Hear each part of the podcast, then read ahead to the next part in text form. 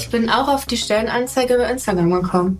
Zwischen den ganzen Stories wurde mir immer die Anzeige gezeigt und dann dachte ich so, ja, jetzt, jetzt musst du dich da doch mal bewerben. Bei mir war Oder ich will, ich will hier hin. Ja, die hat mich auch direkt angesprochen. die Kriterien, die halt so, was erwartet dich und was wünschst du dir Ja. oder so, gell? Also man, man hat sich eigentlich gleich von Anfang an irgendwie Angesprochen. Ja, genau. Steuern mit Recht. Der DATEV Podcast.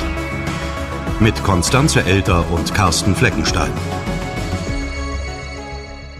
Saskia ist gelernte Steuerfachangestellte, sie hat Steuerrecht studiert und Heidi ist Spezialistin für Baulohn und beide sind angekommen in der Kanzlei, die für sie ganz persönlich attraktiv gewirkt Na, hat. vielleicht auch, weil die Suche nach den Bewerberinnen und Bewerbern mal etwas anders war. Ja, zu dieser Art von Recruiting haben wir ja auch schon mal eine Folge dazu gemacht. Da könnt ihr gerne nochmal reinhören. Wir stellen den Link zur Folge in die Show Notes. Also total social halt. Genau, in jedem Sinne. Du suchst nicht, sondern du wirst gesucht. Der Arbeitgeber hübscht sich für dich auf und macht sich attraktiv. Und um mal wieder den Duden zu zitieren, Attraktivität bietet starken Anreiz, ist verlockend, begehrenswert, erstrebenswert. und da reden wir noch nicht übers Äußere. Noch nicht. Aber guck mal, es gibt so eine neue Funktion bei Duden Online. Da kann man sich eine Grafik erstellen lassen mit typischen Verbindungen von Wörtern. Die ist natürlich computergeneriert. Natürlich. Und wenn du da mal schaust, was beim Wort attraktiv steht, da steht zum Beispiel ein Angebot, das du nicht ablehnen kannst. Da, da, da, da, da, da, da, da. Ja, also da, Kino, da, Kino, da. Kino später, ne? Aber was da nämlich auch steht, ist Rahmenprogramm, passt ja dann. Oder eben auch Standort. Was da aber nicht steht, auch nicht in klein, ist das Wort Kanzlei. Das heißt, Kanzleien sind nicht attraktiv? Da müssen wir drüber reden. Und gleich vorneweg, so eine Steuerkanzlei ist natürlich auch ein Unternehmen beziehungsweise ein Arbeitgeber und hat deswegen genauso mehr oder weniger mit Fachkräftemangel zu kämpfen wie andere Branchen auch. Hm, ich denke mal eher mehr als weniger. Ja, das wird wohl so sein, denke ich auch. Aber in Kanzleien ist manches ja auch speziell oder anders und daher hören wir da heute mal genauer hin, wie Kanzleien dafür sorgen können, dass Menschen gern bei ihnen arbeiten wollen und auch bleiben wollen und attraktiv sein in jeder Hinsicht.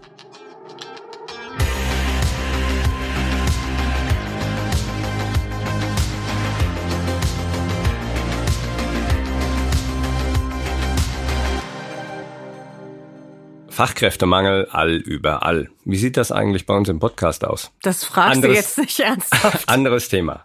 Aber es gibt neben der Schlagzeile Fachkräftemangel eben auch andere Schlagzeilen.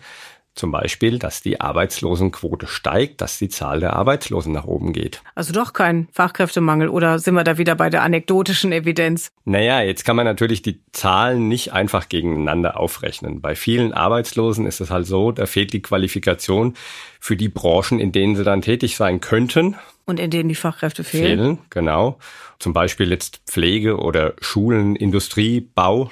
Und das Institut für Arbeitsmarkt und Berufsforschung sagt, die Arbeitslosen finden vor allen Dingen nicht mehr eine Stelle in dem Beruf, den sie früher einmal gelernt haben. Das liegt naturgemäß daran, dass Berufswissen gerade jetzt schnell veraltet und Berufsbilder ändern sich zum Teil rasant und weitreichend oder manche Berufe sind dann halt ganz weg. Ja, Und bis 2036 gehen laut Statistischem Bundesamt 12,9 Millionen Erwerbstätige in Rente.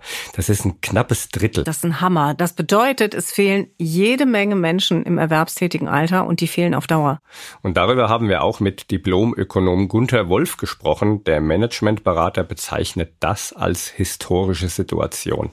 Wir haben zum ersten Mal weniger Menschen, die in den Arbeitsmarkt eintreten, als Menschen, die den Arbeitsmarkt verlassen. Bislang war das immer so, dass mehr eingetreten sind, als ausgetreten sind. Und das führt natürlich erstmal zu, oder hat geführt, wenn man jetzt so zurückblickt in die Vergangenheit, erstmal zu Schwierigkeiten bei den Azubis, dann zu Schwierigkeiten bei den Absolventen, dann zu Schwierigkeiten bei den Fachkräften. Und jetzt sind wir an der Stelle, wo wir sagen, alle Branchen werden davon betroffen sein. Alle Berufsbereiche, mehr oder minder vom Arbeitskräftemangel.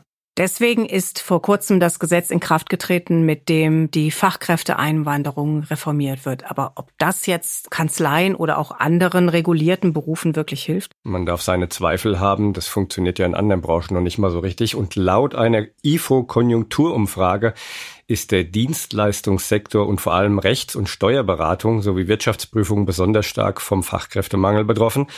Dort finden rund 75 Prozent nicht die Bewerber, die sie brauchen. Es gibt aber trotzdem Kanzleien, denen das gelingt. Und das ist nicht nur bei Saskia und Heidi der Fall gewesen, die wir am Anfang der Folge gehört haben. Also vielleicht reden wir dann zunächst einmal darüber, wie die richtigen finden, also wie die richtigen Mitarbeiter finden und vor allen Dingen auch wo. Und da geht es natürlich erstmal um die Bewerbung. Die klassische Bewerbung, die war vorgestern. Gestern war dann das Online-Portal und heute, da braucht es ja manchmal nicht mal mehr einen Lebenslauf oder irgendwelche Zeugnisse, sondern da reicht einfach eine kurze E-Mail. So nach dem Motto, hallo, hier bin ich, genau. wollt ihr mich haben? Und so oder so ähnlich macht die Kanzlei WPH. Die Kanzlei hat mehrere Standorte in Mittelfranken und da kann diese erste Kontaktaufnahme in der Tat schon mal extrem formlos sein. Das hat uns die Personalleiterin bei WPH Verena Hartmann berichtet und auch, dass immer mehr Bewerbungen über Facebook und Instagram kommen. Das kann man dann natürlich auch gar nicht mehr Bewerbung nennen. Da hätte ich vielleicht früher gedacht, naja, also wieso gibt denn der sich jetzt da keine Mühe? Ist mittlerweile, ich nehme dann einfach Kontakt mit dem Bewerber auf und das ist auch völlig in Ordnung, weil dann auf Nachfrage kommt dann schon ein Lebenslauf in PDF-Format, Mail-Form, wie auch immer. Und dann lernt man sich einfach kennen. Und manchmal geht das Kennenlernen ganz spontan, erzählen WPH-Geschäftsführer Stefan Meyer und Digital Transformation Managerin Sabrina Worm. Da hat es am Freitag an der Tür geklingelt. Da war damals der Alex, jetzt Geschäftsführer von uns, mit da und er hat die Tür aufgemacht und dann hat sie gesagt, ja, ich habe hier ein Vorstellungsgespräch. Und der Alex, hm, Stefan ist gar nicht da. Hat dann Stefan angerufen und der Stefan sagt, Alex, ich habe kein Vorstellungsgespräch. Dann hat der Stefan gesagt, Alex, mach das jetzt einfach. Backoffice brauchen wir sowieso jemanden. Ich glaube, die Kollegin ist dann ein, zwei Stunden später raus und fand es mega cool. Und dann hat Alex und Stefan zurückgerufen. Und dann kam eben raus, dass er zum falschen Steuerberater in Lauf gegangen ist. Eigentlich hat sie zwei Straßen weiter ein Vorstellungsgespräch, hat aber, weil wir präsenter waren, bei dem Steuerberater, der auf dem Weg in der Google-Suche ganz oben war, einfach geklingelt, reingekommen und ist jetzt seit, glaube ich, fünf Jahren bei uns im Backoffice tätig, mega engagierte Kraft. Und das sind wir, glaube ich, sehr unkompliziert. Sondern Leute, die zu uns passen, die engagiert sind, die Spaß haben, mit uns nach vorne zu marschieren, die nehmen wir. Und wenn sie dann eben zur falschen Tür reinlaufen, dann auch gerne das. Und die andere Kanzlei, die hat sich dann tatsächlich nochmal gemeldet. Die haben sich wahrscheinlich gewundert, wo bleibt die. Aber da hatte die Bewerberin sich dann auch schon entschieden. So schnell kann's gehen. Aber was man daran sieht, ist, der Markt ist umkämpft und man muss sich was einfallen lassen und manchmal vielleicht auch einfach spontan sein. Aber weil das eben nicht so häufig geht, ist es wichtig, die jungen und oder digital affinen Bewerber auf den richtigen Kanälen zu erreichen. Das heißt, digital kommunizieren und das Mediennutzungsverhalten derjenigen, die man da so ansprechen möchte, an das eigene Recruiting anzupassen. Bedeutet auch, dass man WhatsApp und Instagram ins Recruiting integrieren muss, denn die zählen einfach nur mal zu den beliebtesten Plattformen nach wie vor. Also es geht auf jeden Fall um digitale Bewerbungen mit möglichst niedrigen Hürden und auf Formalitäten beim Erstkontakt sollte man verzichten und die eigenen Mitarbeiter in die Kommunikation einbinden. Das steigert nämlich die Glaubwürdigkeit. Zum Beispiel über Video- und Audioinhalte. Können wir alle mal einen Podcast machen? Nein, also das könnt ihr natürlich auch, aber das ist vielleicht ein bisschen lang für diese Plattform. Ihr könnt aber andere spannende Formate für Digital Natives euch überlegen, vor allem in den Social Media Kanälen, da sind ja der Kreativität bekanntermaßen keine Grenzen gesetzt.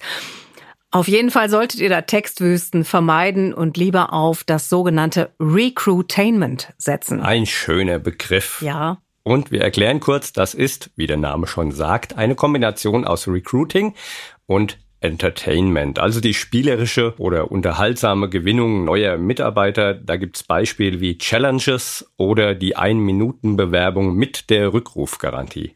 Dieses Recruitainment gibt's übrigens nicht nur online, ne? das gibt's auch offline. Zum Beispiel hat die Bundespolizei, habe ich bei der Recherche gefunden, mal ein Escape Game veranstaltet zum Recruiting.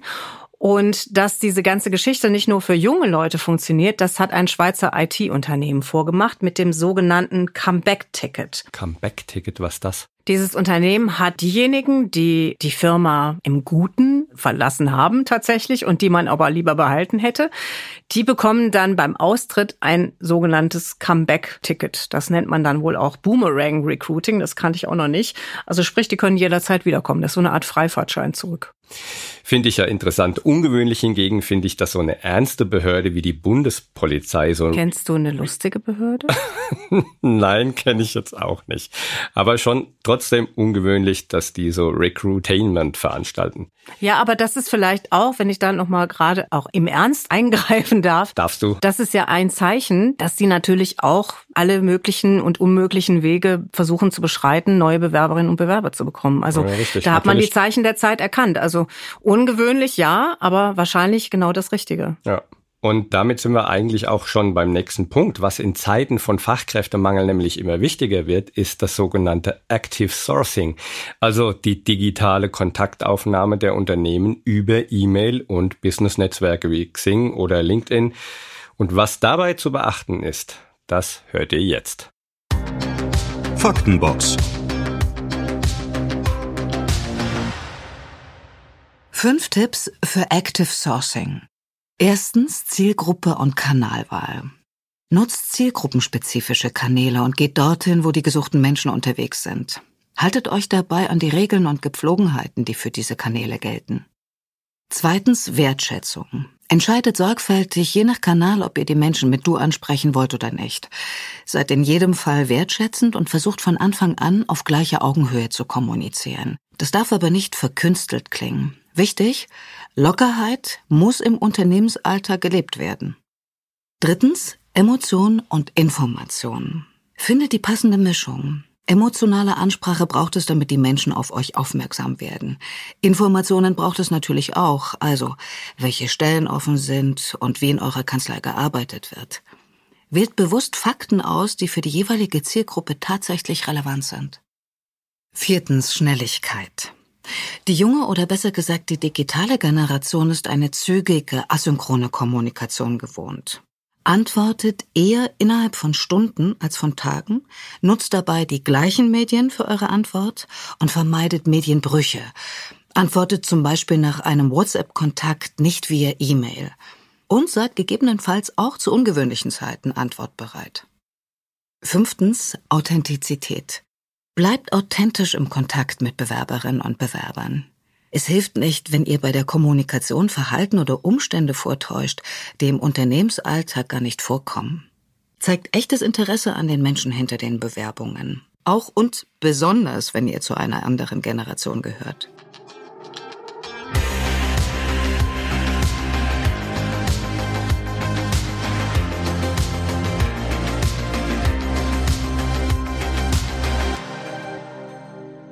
Diese und weitere Tipps findet ihr übrigens auch auf unserer Seite datev.de slash Fachkräftemangel, Fachkräfte mit AE. Wir beide, wir sind ja die gleiche Generation, also X. Mhm. Also wir verstehen uns. Verstehe ich nicht. Egal. Aber Fun Fact am Rande. Das mit den Zuschreibungen zu den Generationen, ne? also X, Y oder Z, ne? das stimmt nämlich gar nicht. Nicht? Nee. Das hat die Universität Saarland jetzt herausgefunden. Und die Kernaussage dieser Studie ist, wie jemand zur Arbeitswelt steht, ist keine Frage des Geburtsjahrs. Vielmehr kommt es darauf an, wann man jemanden im Laufe seines Lebens fragt. Also ist es nicht die Generationenzugehörigkeit, die unser Denken erklärt, sondern der Zeitpunkt in unserem Leben, an dem wir nach unserer Einstellung zur Arbeit gefragt werden. Ist irgendwie auch logisch, ne? Ja. Also hätte ich schon immer so vermutet. Wenn ihr euch für die Studie interessiert, wir stellen euch den Link in die Show Notes. Aber jetzt können wir eigentlich auch mal eine Sendung zu machen. Können wir machen. Ich finde es total spannend. Aber gut, ich muss dich ja jetzt auch nicht einstellen und du bist so oder so hier und bleibst du auch. In Kanzleien und anderen Unternehmen muss man möglicherweise dafür erstmal sorgen, also dass die Mitarbeiter auch bleiben. Und das fängt eigentlich schon im Vorstellungsgespräch an. Da klopfen die Leute ab, ob sie dorthin wollen und dort auch bleiben wollen. Stichwort Arbeitnehmermarkt, sagt Managementberater Gunther Wolf. Wir haben einen Machtwandel am Arbeitsmarkt und hatten wir sowas ähnliches vor 30, 40 Jahren schon mal. Da hat sich der Absatzmarkt gedreht, vom Verkäufermarkt zum Käufermarkt. Der Kunde kam an die Macht. Dann kamen Dinge auf wie Kundenzufriedenheit, Kundenbindung, Königkunde. Die Unternehmen haben sich ausgerichtet auf die Wünsche der Kunden. Und damit haben sich auch die Produkte geändert. Was heißt das jetzt, wenn sich der Arbeitsmarkt ändert? Das heißt, dass viel stärker individualisiert wird dass Menschen sich einen Arbeitsplatz selber konfigurieren. Dass schon die ersten Leute sagen, wenn sie in Recruiting-Gesprächen sind, ich habe in der Stellenanzeige gesehen, da sind acht Aufgaben, die ich machen sollte in dieser Position, in dieser Stellung. Die ersten sechs gefallen mir ganz gut, die anderen zwei, die könnte andere machen lassen, sonst komme ich nicht. Es geht aber nicht nur um die Aufgaben, sondern auch darum, ob sich das berufliche Leben mit dem privaten arrangieren lässt. Und das ist generationenübergreifend wichtig. Steuerberater Stefan Meyer von WPH erzählt, worauf die Bewerber in den Gesprächen so den Fokus legen. Die Bewerbungsgespräche gehen tatsächlich die meiste Zeit darüber, wie ist Beruf und Familie vereinbar? Also wir haben sehr viele junge Mütter, die sagen, hey, wie ist es denn bei euch, wenn ein Kind krank ist? Wie geht ihr damit um? Und das ist für uns ganz klar, da geht Familie immer vor. Langfristig als Arbeitgeber immer verlieren, wenn ich mich in den Vordergrund stelle. Und da geht es eher um die Freiheiten, sich seine Arbeit einzuteilen. Und wenn nachmittags Kindergartenfest ist, wie geht ihr damit um? Darf ich früher gehen? Oder wie kann ich Arbeitszeiten auch mal aufstocken oder dann auch mal wieder reduzieren, wenn weiterer Nachwuchs kommt? Und dann geht es natürlich auch darum, dass das, was im Vorstellungsgespräch erzählt wurde, auch gelebt wird. Denn sonst kann es natürlich passieren, dass die Angestellten ganz schnell wieder weg sind. Und deshalb mal so grundlegend, Arbeitgeber sollten auf ihre Mitarbeiter achten. Also Stichwort Fürsorgepflicht. Und das gilt vor allem für so Sachen wie Überstunden. Das ist eigentlich auf Dauer eine Überbelastung und die führt am Ende zu gesundheitlichen Problemen. Also es geht darum, nicht mehr zu arbeiten, als einem gut tut. Da ist die Personalleiterin bei WPH, Verena Hartmann, stets wachsam. Ich bin ganz nervig, was das Thema Überstunden anbelangt. Und zwar in der Hinsicht, dass ich jedem hinterher renne, bei dem ich sehe, dass er Überstunden macht. Es gibt natürlich immer mal Phasen, in der eine Überstunde zwei, drei, fünf vielleicht nötig sind.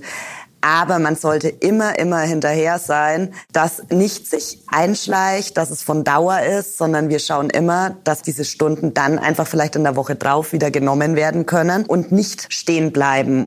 Das ist natürlich total wichtig, dass darauf geachtet wird. Damit ist es aber nicht getan und das sollte eigentlich auch eine Selbstverständlichkeit ja. sein. Attraktive Arbeitgeber sind vor allem auch die, die Arbeit nicht um jeden Preis in den Mittelpunkt stellen. Stichwort Vereinbarkeit von Familie und Beruf hatten wir ja vorhin schon mal kurz. Und Steuerberater Stefan Meyer will sich deswegen auch nicht in das Privatleben seiner Mitarbeiter einmischen. Jeder kriegt auch den Freiraum, den er braucht. Wir wollen es planbar haben, das heißt, es gibt Spielregeln. Und die werden mit Verena und dem Mitarbeiter ausgemacht. Da wollen wir uns auch als Kanzleileitung gar nicht einmischen, wer wie viel arbeiten, warum jemand am Montag oder Freitag frei braucht. Das gilt für jede Lebensphase. Und da hat er ja noch ein Beispiel erzählt. Da gibt's eine Mitarbeiterin, deren Mann bereits in Rente ist und sie wollte weiterarbeiten, aber eben so, dass sie mit ihrem Mann auch etwas unternehmen kann. Und das gilt ja für die unterschiedlichsten Formen von Alltag im Privatleben gleichermaßen. Da reden wir nicht nur über Kinder, sondern auch über Tiere. Ich habe ja selbst einen Hund, das wisst ihr ja schon, und würde den auch gern in meinen Arbeitsalltag integrieren, also nicht nur im Homeoffice, so wie das Sabrina Worm tut. Ich habe einen kleinen Hund, dass ich im Sommer die Mittagspause einfach ein bisschen verlängere. Dann bin ich halt mal eine Stunde nicht da. Das heißt, wir sind da sehr flexibel, was das angeht, so dass sich jeder das auf seine persönlichen Bedürfnisse auch abstimmen kann.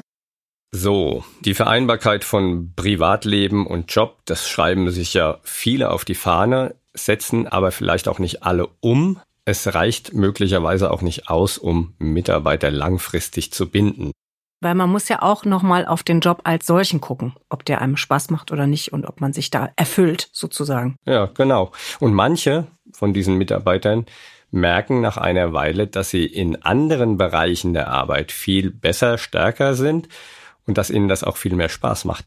Und wenn man dann wechseln kann und mit den Fähigkeiten und Interessen, die man so feststellt im Laufe der Zeit, nicht im erlernten Beruf bleiben muss, dann kann das natürlich die Motivation erheblich steigern und damit auch das Arbeitsergebnis verbessern. Und vielleicht füllt man dann auch eine Lücke, die gerade in dem Unternehmen entstanden ist. Deswegen ist Sabrina Worm heute Fachassistentin für Digitalisierung und IT-Prozesse. Jeder hat ja andere Skills und andere Punkte, wo er gut drin ist. Und ich finde es ganz cool in der Kanzlei, dass wir auch diese Punkte ausleben können. Ich habe zum Beispiel typisch Steuerfachangestellte bei uns gelernt in der WPH, habe die Ausbildung drei Jahre gemacht und habe für mich gewusst und auch der Stefan hat ganz schnell gewusst, dass der Bereich eigentlich für mich total uninteressant ist und dass ich einfach keine Lust habe auf Buchhaltung jeden Monat und das Gleiche zu tun. Für mich war da ganz schnell klar, entweder es entwickelt sich danach in eine andere Richtung, da war die Perspektive noch gar nicht klar und auch die Möglichkeiten in der Kanzlei damals, oder ich werde irgendwann wechseln und gehen in einen anderen Bereich, eher in die IT IT-Schiene, wo ich jetzt auch in der WPH Fuß gefasst habe, im Digitalisierungsbereich, auch im QM-Bereich mit den Prozessen. Und bei Personalerin Verena Hartmann war das ganz ähnlich. Nehmen wir mich als Beispiel mit einer branchenfremden Person und dass einfach die Geschäftsleitung überhaupt den Mut dazu hatte, eine branchenfremde Person als Personalerin hier einzustellen. Also da gehört ja durchaus jetzt gerade in der Steuerkanzlei, glaube ich, noch viel mehr, extrem viel Mut dazu. Aber auch wenn die Mitarbeiter das tun, was ihnen am meisten Spaß macht, so wie wir hier beim Podcasten, oder eben auch gerade dann, also wenn man sich irgendwohin weiterentwickelt hat, wo man sagt, das ist jetzt richtig toll und da liegen meine Kernkompetenzen und super, dass ich das hier machen kann. Und wenn dann auch noch vieles oder alles digital läuft, dann muss man wirklich aufpassen, dass man nicht das Ende der Arbeit vergisst. Also, mhm. dass man schon auch den Feierabend einhält und keine Entgrenzung stattfindet. Ja, sehe ich genauso. Denn die Arbeit wird ja durch so Sachen wie Digitalisierung auch nicht weniger. Und es gilt halt immer, die Angestellten vor Überlastungen zu schützen, vor vielleicht Burnout oder sonst irgendwelchen stressbedingten Krankheiten. Das gehört eben auch zur Attraktivität einer Kanzlei oder eines Arbeitgebers generell dazu. Wie werdet ihr als Kanzlei attraktiv? Oder noch attraktiver? Die wichtigsten Punkte für euch kurz zusammengefasst. Erstens. Als Kanzleileitung solltet ihr gut vorbereitet und planvoll vorgehen. Bedeutet, Fachkräfte gewinnen sollte Prio 1 auf eurer Agenda sein. Zweitens. Stellt euch als Kanzlei gut auf. Das sagt sich so leicht, ist aber oft schwieriger, als man denkt. Denn wenn ihr eine zukunftsfähige und moderne Arbeitswelt bieten möchtet, ist eine Standortbestimmung eurer eigenen Kanzlei zwingend. Das heißt, seid euch im Klaren darüber, wen ihr sucht und wofür ihr jemanden braucht. Ob ihr zum Beispiel wirklich komplett digital seid oder noch auf dem Weg dahin. Drittens, seid präsent und zeigt das auch. Wenn ihr bei jungen bzw. digital affinen Zielgruppen punkten wollt, müsst ihr als Kanzlei sichtbar sein. Das heißt, ihr müsst vor Ort sein, aber auch ausbilden und Perspektiven schaffen. Viertens. Professionalisiert euer Recruiting und eure Personalführung. Sucht eure potenziellen Angestellten zielgruppenspezifisch und verwendet die Kanäle, die sie auch nutzen. Damit erhöht ihr eure Chancen, geeignetes Personal zu finden. Und wenn ihr noch mehr zum Thema erfahren wollt, zum Beispiel wo Ausbildungsmessen in eurer Region sind, wie ihr Schülerpraktikanten findet und wie KI euch beim Fachkräftemangel unterstützen kann, dann einfach auf unserer Webseite datev.de slash Fachkräftemangel schauen. Und jetzt? Neues aus Paragrafenland. Auch wenn so mancher Arbeitnehmer vielleicht etwas hartnäckig seine Rechte einfordert, Arbeitgeber sind gut beraten, trotzdem gelassen zu bleiben. Stichwort Maßregelungsverbot. Das hat das Bundesarbeitsgericht noch einmal deutlich gemacht. Im aktuellen Fall hatte die Assistentin der Geschäftsführung eines Unternehmens mehrfach die Korrektur ihres Arbeitszeugnisses verlangt. Zuletzt auch mit Unterstützung eines Rechtsanwalts. Ihr Ex-Chef stellte daraufhin ein weiter verbessertes Zeugnis aus, verzichtete dann jedoch auf die übliche Dankesformel am Schluss. Dagegen wehrte sich die Frau vor Gericht mit Erfolg. Sowohl das Landesarbeitsgericht Niedersachsen als auch das Bundesarbeitsgericht erklärten, der Arbeitgeber müsse die einmal ausgesprochene Dankesformel in ein neues Arbeitszeugnis aufnehmen. Das gebete das arbeitsrechtliche Maßregelungsverbot. Dieses sei nicht auf das laufende Arbeitsverhältnis beschränkt, sondern gelte auch nach dessen Ende. Den Link zum Urteil des Bundesarbeitsgerichts findet ihr in den Show Notes. Wer seine Schlussabrechnung der Corona-Hilfen bisher nicht geschafft hat, kann aufatmen. Für prüfende Dritte bleibt noch Zeit bis zum 31. Januar 2024. Darauf weist der Deutsche Steuerberaterverband hin. Eigentlich endete die Frist für die Abgabe am 31. Oktober. Angesichts von mehr als 100.000 fehlenden Abrechnungen will das Bundeswirtschaftsministerium nun eine Erinnerung verschicken. In Einzelfällen kann im digitalen Antragsportal sogar eine Fristverlängerung bis Ende März 2024 beantragt werden. Unsere Folge zu den Stolpersteinen bei Corona-Hilfen findet ihr in den Show Notes. Kanzleihäppchen. Mal deftig, mal süß, mal mit Garnitur und mal ohne. Auf jeden Fall was Leichtes für zwischendurch. Geschichten aus der Welt der Kanzleien. Wir hören euch zu und ihr erzählt von dem, was ihr so macht, auf welche Ideen ihr gekommen seid und was andere inspirieren könnte. Impulse für eure Arbeit, für eure Prozesse und für euer Miteinander. Heute mit Thomas Günther. Alle Welt und aller Berufsstand spricht gerade über künstliche Intelligenz und bei uns geht es heute um ja fast das Gegenteil, nämlich um emotionale Intelligenz. Emotionale Intelligenz, ein Begriff, den es selbst erst seit den 1990er Jahren gibt und der natürlich die Frage aufwirft, was ist das eigentlich? In meinen eher laienhaften Worten gesprochen ist emotionale Intelligenz ganz grob gesagt die Fähigkeit, eigene und fremde Gefühle korrekt wahrzunehmen, sie zu verstehen und dann adäquat darauf zu reagieren. Viel kompetenter kann das aber Jörg Eckstedt formulieren. Jörg Eckstedt ist äh, Steuerberater und Kanzlei-Mitinhaber aus Braunschweig, der sich schon seit vielen Jahren mit dem Thema emotionale Intelligenz beschäftigt und der uns fünf Dimensionen emotionale Intelligenz auflistet.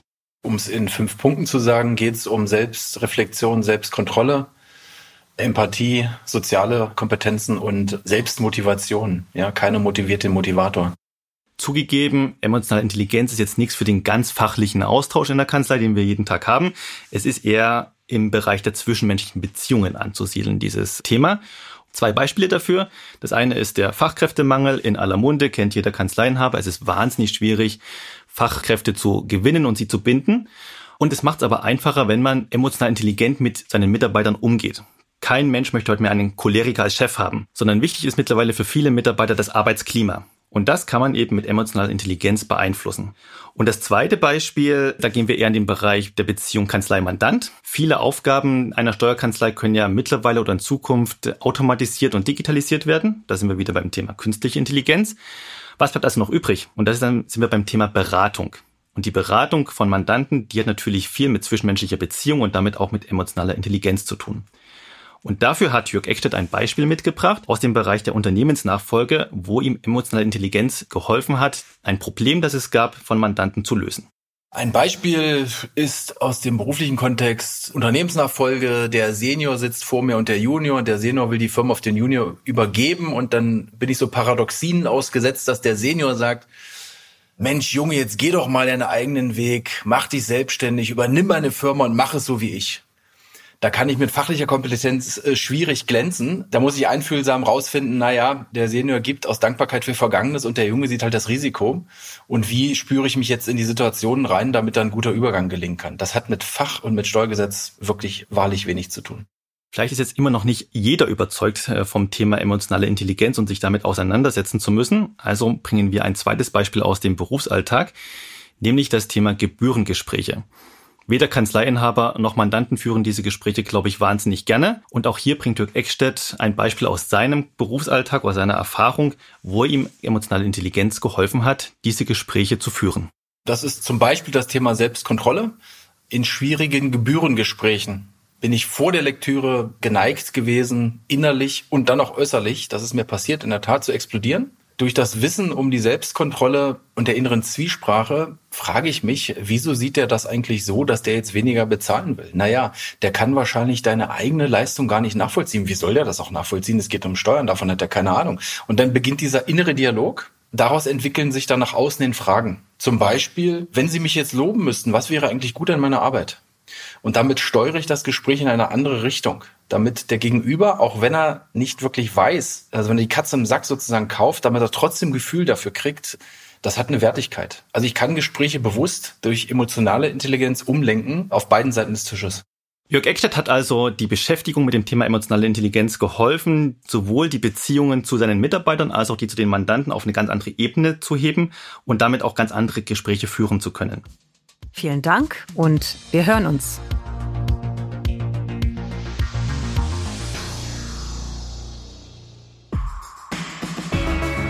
Und nächste Woche das Interview. Wir haben einmal das Thema Authentizität im Personalmarketing. Das heißt, wir dürfen nichts versprechen, was wir nach innen nicht einhalten können. Jeder Bewerber wird sofort, wenn er reinkommt, als allererstes prüfen, ob das, was wir ihm vorher versprochen haben, Mogelpackung war oder ob das tatsächlich so gelebt wird. Wir reden mit dem Psychologen und Diplomökonom Gunther Wolf. Über Arbeitskräftemangel, Videos über Kaffeeecken und über passende Töpfe und Deckel.